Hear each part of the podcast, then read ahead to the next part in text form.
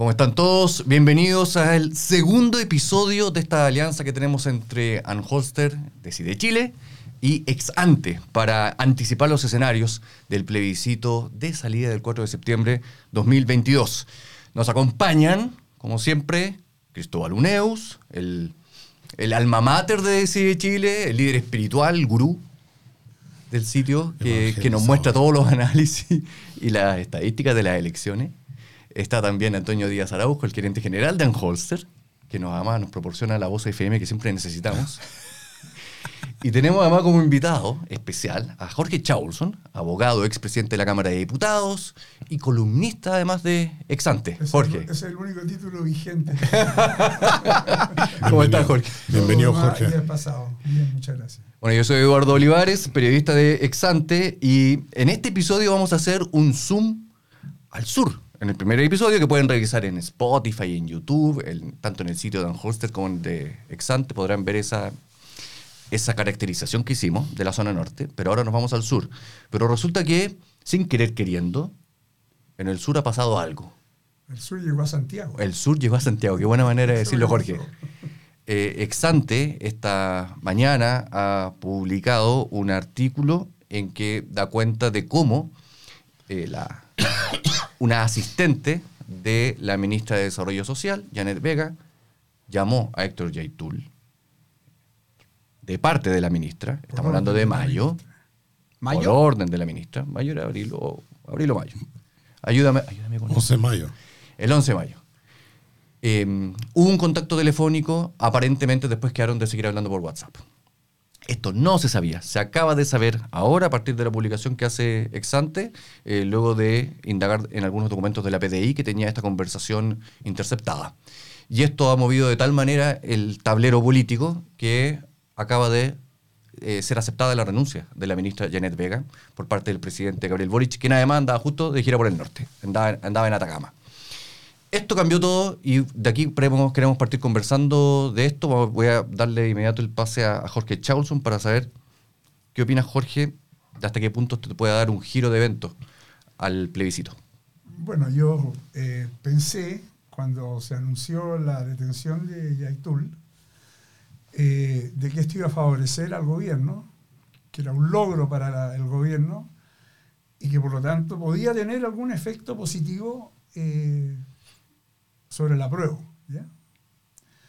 Pero con el correr de las horas y la reacción del gobierno sobre todo, que fue tan frígida frente a la, a la detención de Yaitul, un gobierno normal habría salido inmediatamente a dar una conferencia de prensa, a decir que hemos logrado eh, un gran triunfo para la justicia, que bajo este gobierno no hay impunidad y que el gobierno ha sabido actuar con firmeza, etc.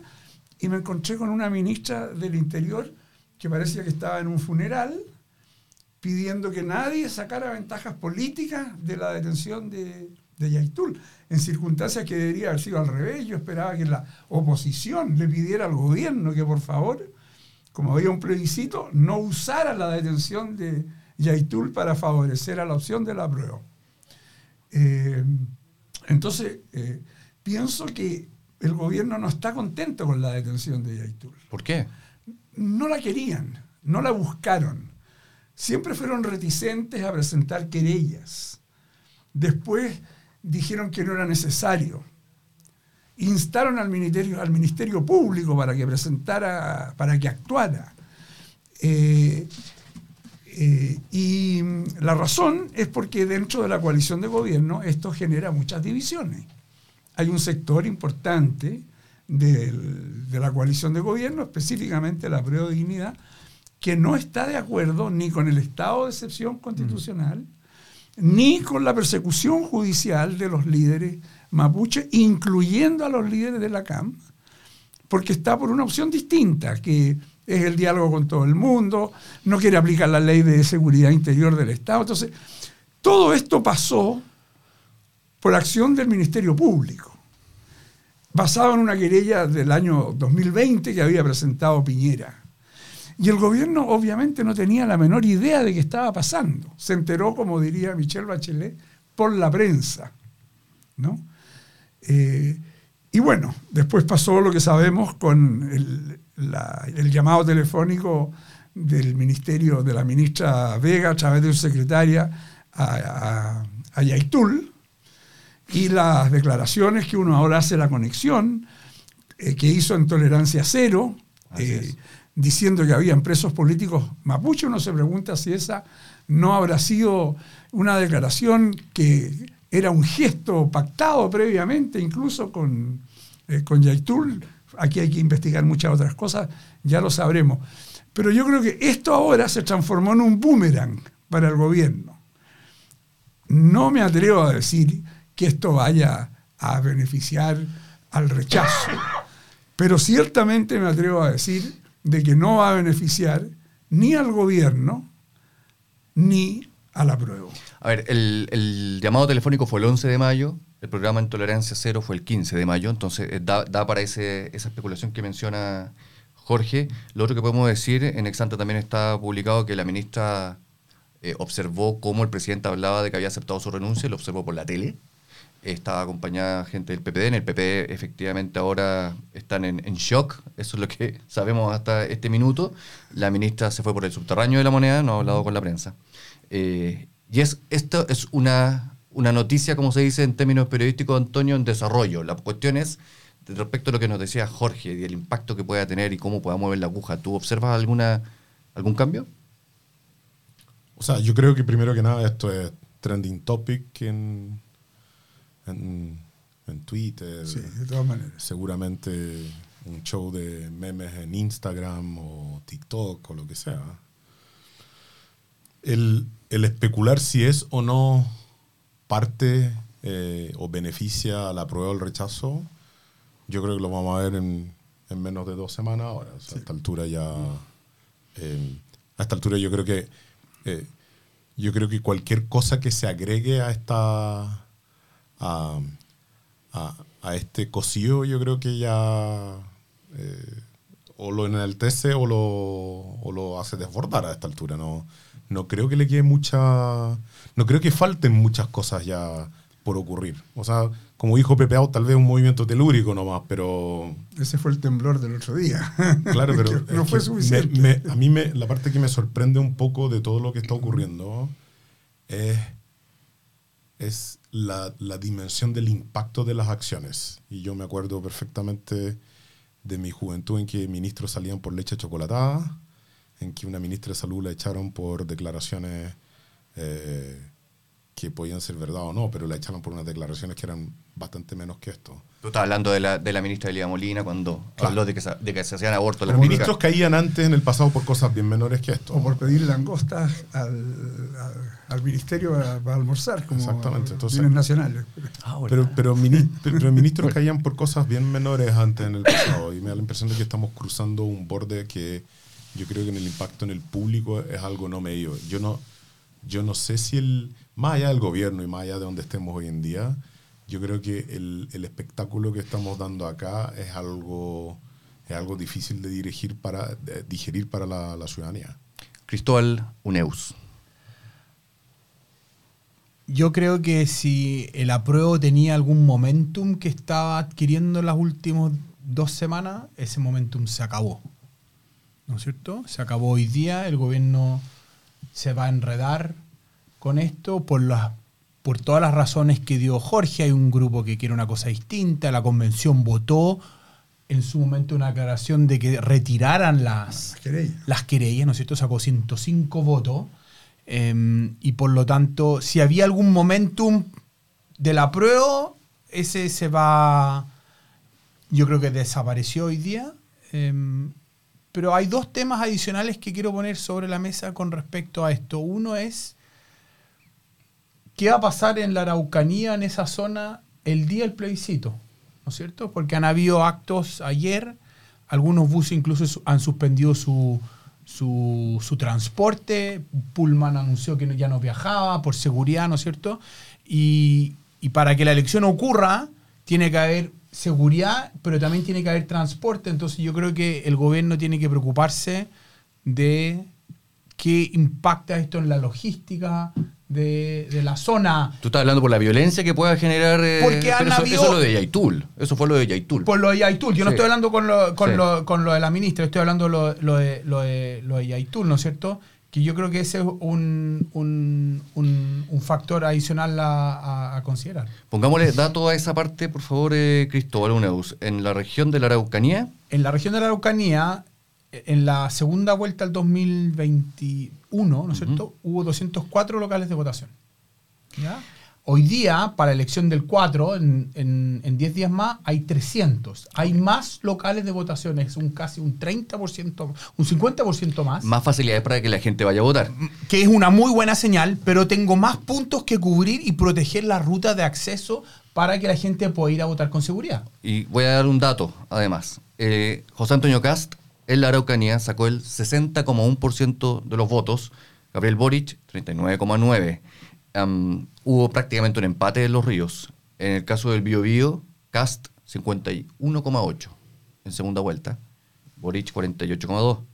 Y el Ñuble, Cast 58,5, Boric 41,5. Estamos hablando de una zona que es proclive, vamos a decirlo a partir de esta pura data, a votar rechazo.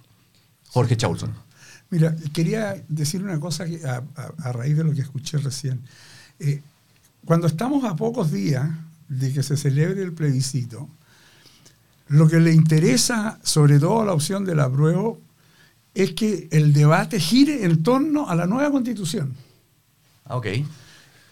Y con lo que ha ocurrido con la renuncia de Janet Vega, con la detención de Yaitul, la conversación va a ser sobre la Araucanía, sobre la relación con los pueblos originarios y sobre la violencia, que son o que es el tema que la gente que está votando en el plebiscito está menos conforme de lo que hizo la convención con el plurinacionalismo, con los territorios autónomos, todos esos temas que son, eh, que hay un porcentaje importante de la población que los ve como negativos y que por eso va a votar rechazo, hoy día se van a ver aumentado. Y la conversación va a girar en torno a este problema. Entonces, yo creo que eso es algo que eh, el apruebo no- nadie puede contrarrestar, porque vamos a seguir hablando sobre eso. Va a estar copada la agenda política y de conversación con un tema que no es el contenido de la nueva constitución. Déjame agregar un dato a eso, Jorge, que tiene que ver con que hace unas horas también una dirigente, líder espiritual eh, de la comunidad mapuche, que estaba fuera de la audiencia de formalización de Héctor Yaitul, eh, empezó a decir a, a los periodistas que el pueblo mapuche tiene su territorio desde el Biobío al sur. Eh, y, y empieza también a desconocer la jurisdicción de la justicia chilena sobre este tipo de decisiones como la formalización de Héctor Yaitul. Esto se agrega, digo, a lo que tú estás planteando, Jorge. Ahora, ¿tú ves que esto es, es un problema en el sur, concentrado en el sur sin duda? No, o sea, no, yo creo que este es un problema nacional. Ok, se expande. Sí, se expande. Eh, Lo que pasa es que en el sur tiene un impacto más directo porque la gente está ahí y, y sufre las consecuencias de la violencia. Pero esta es una conversación que va desde Punta Arena hasta, hasta Arica. Eh, Antonio Díaz. O sea, eh, siguiendo el punto, yo creo que el stock de votos que hay en la Araucanía, si bien sacó 60, 40 Cast versus Boric ahí, la pregunta va a ser si no va a ser mucho más ahora.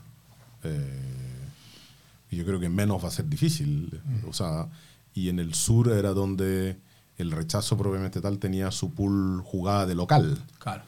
Eh, la pregunta es si se expande mucho más la cantidad de votos. De lo que hemos visto de los datos, la cantidad de, la cantidad de locales que se ha expandido, como que no hay una excusa para no ir a votar. Eso es lo que hemos llegado nosotros a la conclusión mirando eh, los locales de votación y así sucesivamente. La cobertura es mucho más amplia eh, y sobre todo se ha ampliado mucho en, la- en las zonas en las cuales tú tienes más población rural que, que urbana, porque en las urbes propiamente tal no es que se haya expandido en forma tan notoria como en las zonas rurales. Acá en las zonas rurales hay una expansión mucho más, mucho más exacerbada. Ojo, y que además en la Araucanía votó solo el 52%. Entonces queda mucha gente todavía por incorporar. Entonces yo creo que una de las cosas que nosotros vamos a estar mirando con mucha atención en el 4 es si sube la participación en, en la Araucanía, quizás influenciado por esto, quizás, como dice Jorge, influenciado porque no le gustó algún aspecto de la, de la constitución, dependiendo si los locales están más cerca o más lejos de donde están las comunidades mapuche, uno podría tratar de, inferir. Son cosas que vamos a estar mirando en Decide Chile para tratar de entender cómo se juntan estos puntos y qué es lo que explica el resultado que vamos a ver el 4. Mira, yo, creo que eh, hay una cuestión que hay que tener presente. El plebiscito que vamos a tener el 4 de septiembre es tan importante, para mí, tiene la misma trascendencia histórica y genera la misma tensión de lo que fue la elección presidencial en el año 1970 cuando ganó Salvador Allende. A ver, ¿cómo así? Es un momento en que estamos eligiendo el tipo de país que queremos construir. Mm. No es una, una elección cualquiera, porque en el fondo la constitución es el, el mapa que nos va a obligar a todos. Y la constitución que emergió de la convención constituyente, desde mi punto de vista, es el programa político de un sector de la izquierda, transformado en constitución de la República. Entonces, esto tiene una trascendencia muy grande. Y por eso va a ir mucha gente a votar. Porque lo que está en juego es superior a lo que está en juego en las elecciones parlamentarias, en las elecciones presidenciales incluso. Está en juego el marco constitucional que nos va a regir durante los próximos quién sabe cuántos años. Pero es interesante porque tú mismo decías, Jorge, en un momento, que deberíamos estar hablando de la Constitución. Claro. Y Ya el eje de la conversación cambió. Cambió. Con la renuncia, salida, despido, como queramos ponerlo, ¿verdad? De Janet Vega. Tenemos días en que vamos a empezar a elucubrar la opinión pública, digo. Claro. ¿Qué más había? Pero es una forma indirecta A ver. de hablar de la constitución. ¿Por qué? Porque una de las críticas que se le han hecho al borrador de constitución es que es un borrador de constitución indigenista. Entonces, el tema que estamos discutiendo está íntimamente vinculado con aspectos fundamentales que están en el borrador, como los territorios autónomos, por ejemplo. Pero yo creo que, no sé si estoy tan de acuerdo porque hoy día la discusión, con la detención de Yaitul yo estaba totalmente, estoy totalmente de acuerdo contigo, pero en el momento que entró en juego la ministra, o bueno, ex ministra ahora, yo siento que vamos, no, vamos a hablar de la relación de este gobierno con ellos más que del, Bueno, eh, del eh, tema indígena, como que, es como- verdad. como que nos cambiamos de carril. Es verdad, pero no es tan distinto. ¿Por qué? Porque el gobierno del presidente Boris tiene una trayectoria que lo hace sospechoso de tener una actitud contemplativa con los sectores violentistas en la Araucanía. Y ha dado muchas pruebas de eso. El, eh, el- el ministro Jackson, eh, cuando era diputado, proponía la derogación de la ley antiterrorista porque la consideraba una ley represiva. Y la derogación de la ley de seguridad interior del Estado. Eh, el presidente y el gobierno no querían aplicar el estado de emergencia en la Araucanía. Y al final se vieron obligados por la presión pública y terminaron con este estado de emergencia acotado. ¿ya? Entonces, siempre han ido eh, eh, siendo empujados, ya sea porque paran los camioneros, ya sea porque la opinión pública lo exige, empujados a actuar y a tomar medidas. Entonces, lo de Janet Vega, ¿qué es lo que hace? agrega un elemento que pone en cuestión cuál es la verdadera posición del gobierno del presidente Boric frente a la violencia de los grupos terroristas que están actuando en la Araucanía. Y eso creo que es muy perjudicial para el gobierno y para la prueba. Antonio Díaz, ¿se acabó la campaña de la prueba hoy día? No, no creo. O sea, yo, yo Políticamente hablando. Por si acaso. Yo creo que lo que sí se adelantó probablemente es un diseño cambio de gabinete que, que queda medio cojo, ¿no? Que es como, me acuerdo mucho de un, un episodio en que Pérez Yoma le, le dijo al presidente Frey por el diario en una entrevista el domingo que no estaba contento como ministro de Defensa. Y que el lunes lo mandaron a Bolivia como, como, Como embajador. Como, como cónsul. Como cónsul general. Cónsul, no había así. diplomáticas, Pero claro. era como, era como divertido porque el domingo me imagino el presidente Frey abriendo el diario, en ese entonces no teníamos Twitter ni nada por el estilo, abriendo el diario y leyendo que su amigo del alma le estaba mandando un mensaje por la prensa que no estaba contento como ministro de Defensa. Yo, yo acá no, yo, yo creo en esto que, eh, primero que nada, nunca he visto mis amigos, y tengo amigos de todos los lados, pero con las opiniones más diversas por qué aprobar o por qué rechazar. Pero muy pocas tienen que ver con el texto. Son mucho más sentimentales. Yo creo que esta parte de la discusión del texto lo conversé de hecho con un amigo mío brasileño que decía, cuando se hizo la constitución brasileña, se votó la asamblea constituyente, pero no hubo un plebiscito salida.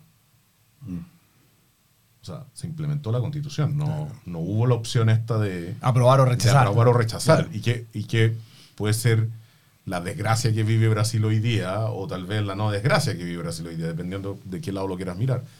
Pero no creo que la campaña de la prueba se haya acabado. O sea, yo creo que van a dar la pelea hasta el final, porque si no, como que... El problema de esto es lo siguiente, yo creo. Si gana el rechazo por paliza, si tú no haces campaña por el apruebo, ¿cómo vas a defender una nueva? Un nuevo proceso convencional. Claro, eh, hay queda, un punto queda ahí. muy difícil eso. Y si gana el, el rechazo por paliza con más votantes, la comparación natural va a ser cuán real fueron los... No que fueran irreales los resultados, pero estamos en pandemia cuando fue el plebiscito de entrada y no teníamos voto obligatorio. Pero cuando tú obligas a la gente a votar, cambia Pero- el escenario. Pero Ojo, yo, ojo. perdón. No, dale, Jorge. No, es que yo, yo no creo que aquí nadie va a ganar por paliza. Para nada. Porque hay un voto ideológico que es totalmente impermeable a las cosas que pasan. Pero Jorge, ahí vaya a poder apostar en la polla de Decide Chile. Tú vas a poder poner el número cual tú Ah, ganas. no me atrevo a Y hacer si- eso. No. Y si ganas, vas a ganar un iPad. y si sacas el segundo lugar, tienes un, un, un Apple Watch. Y un tercer lugar es un set de cuchillo. Ok, yo, yo apostaría, pero prefiero un iPhone. Ya, pero Sí. podemos cambiarlo. Porque Pero resulta. un Android. No, Por eso, diversificar. resulta que yo tenía un, un iPhone, estaba chocho con mi iPhone. Hace muchos años que, había, que no tenía iPhone. Y mi hijo me regaló un iPhone y iba en el auto y me lo robaron. Oh. ¿Ah? Se metió un gallo, metió la mano y me robó mi teléfono. Sí. Así que eh, ahí sí que apuesto. Te cambiamos, te, cambiamos, el te cambiamos en tu caso si ganáis por un iPhone. ¿sabes qué creo que es importante? Eh, decir y entender que esto va a ser estrecho. Porque en Chile no podemos hacer abstracción de las divisiones históricas. Todas las elecciones han sido estrechas. La elección del 70 fue estrecha. La elección de los presidentes eh, fue siempre estrecha. La elección entre Boris y, Cast, fue estrecha. Pero, pero, pero, pero un poco, el plebiscito de entrada no fue nada estrecho. No. Lo más comparable que tenemos. Porque el plebiscito de en entrada mecanismo. era algo así como, ¿está usted de acuerdo o no de asistir a una gran fiesta democrática A ser feliz, constitucional para que seamos todos más felices? Claro. Bueno, Pero- naturalmente que solo los Pero- muy amargados dijeron que no. No, quizás los muy amargados no fueron a votar. Y Bueno, además, la, también. la pirámide demográfica chilena no es una pirámide que, una de las cosas que estuve escuchando el otro día, no es una pirámide que uno diga salen a votar los jóvenes y ganamos. No hay tantos jóvenes. No, no, No, pero espérate, pero el, Jorge, stock, el stock de es que- adultos mayores, o sea, de adultos, perdón, que me considero yo, desde 40 para arriba, es mucho más grande. Y es, Es que yo creo que Qué estamos bueno quizá- que teniendo 40 años te consideres adulto Sí, mayor. sí. Es que estoy buscando una tarjeta de algún, estoy buscando una tarjeta de algún tipo de beneficio. bueno. Cristóbal Unas. Coca-Cola. Sí, ¿tú consideras que si la- el rechazo gana por 10 puntos, eso no es holgado? Eso es tremendo. Pero no- 55-45, la segunda vuelta. eso sería estupendo, pero no creo que ocurra. Ya. Yo creo que va a ser mucho más, eh, personalmente, más allá de mi opción, que obviamente es por el rechazo. Eh, yo creo que el el rechazo tiene más probabilidades de ganar. Creo que todo lo que hemos conversado ahora en esta mesa acrecientan esas probabilidades de que el rechazo prevalezca. Pero no va a ser una paliza, va a ser una elección que va a ser eh, de llegada relativamente estrecha, serán cinco puntos para un lado, cinco puntos para otro. Bueno, y eso Esos facilitará. 10 puntos. Esos son 10 Sí, puntos. yo sé, pero no bien. 10 puntos para... No, no, no, pero No, no, no. 55-45. Sí, no, yo entiendo lo que me estás diciendo. Sí, ya, pero ese escenario, Jorge, entonces permitiría un acuerdo, como aquel que se está Ah. anticipando. Ese es otro problema, mira. Yo creo que aquí todo el mundo aquí estamos viviendo bajo, en, en un momento de, de una falsa armonía, ¿ya? Todo el mundo habla de acuerdo, porque nadie sabe quién va a ganar. Entonces, esto es como la persona que está, le da un infarto y empieza a comer sano, ¿no? Puras verduras y fruta. Después el tipo se siente bien, lo dan de alta y va y se come un filete, va a una parrillada, ¿ya? Entonces, cuando se produzca la elección, el sector que gane le va a cambiar la psiqui. Entonces, este espíritu patriótico, ¿Acuerdo cuál? ¿Ah? unitario, exactamente. Eso es lo que hemos hablado acá. que- La- ese tango lo va a poner quien gane. Exactamente. Claro, claro. Por ejemplo, la- en política las victorias te agrandan y las derrotas te achican. Mm. Entonces, esto se aplica especialmente al presidente de la República. Todo el mundo dice, el presidente tiene que conducir y nos va a conducir a todo y todo lo vamos a seguir. Suena muy bonito y ojalá sea así. Pero el presidente Boric, al- el día 5 de septiembre, si gana el rechazo, no es el mismo que era el día 4 de septiembre.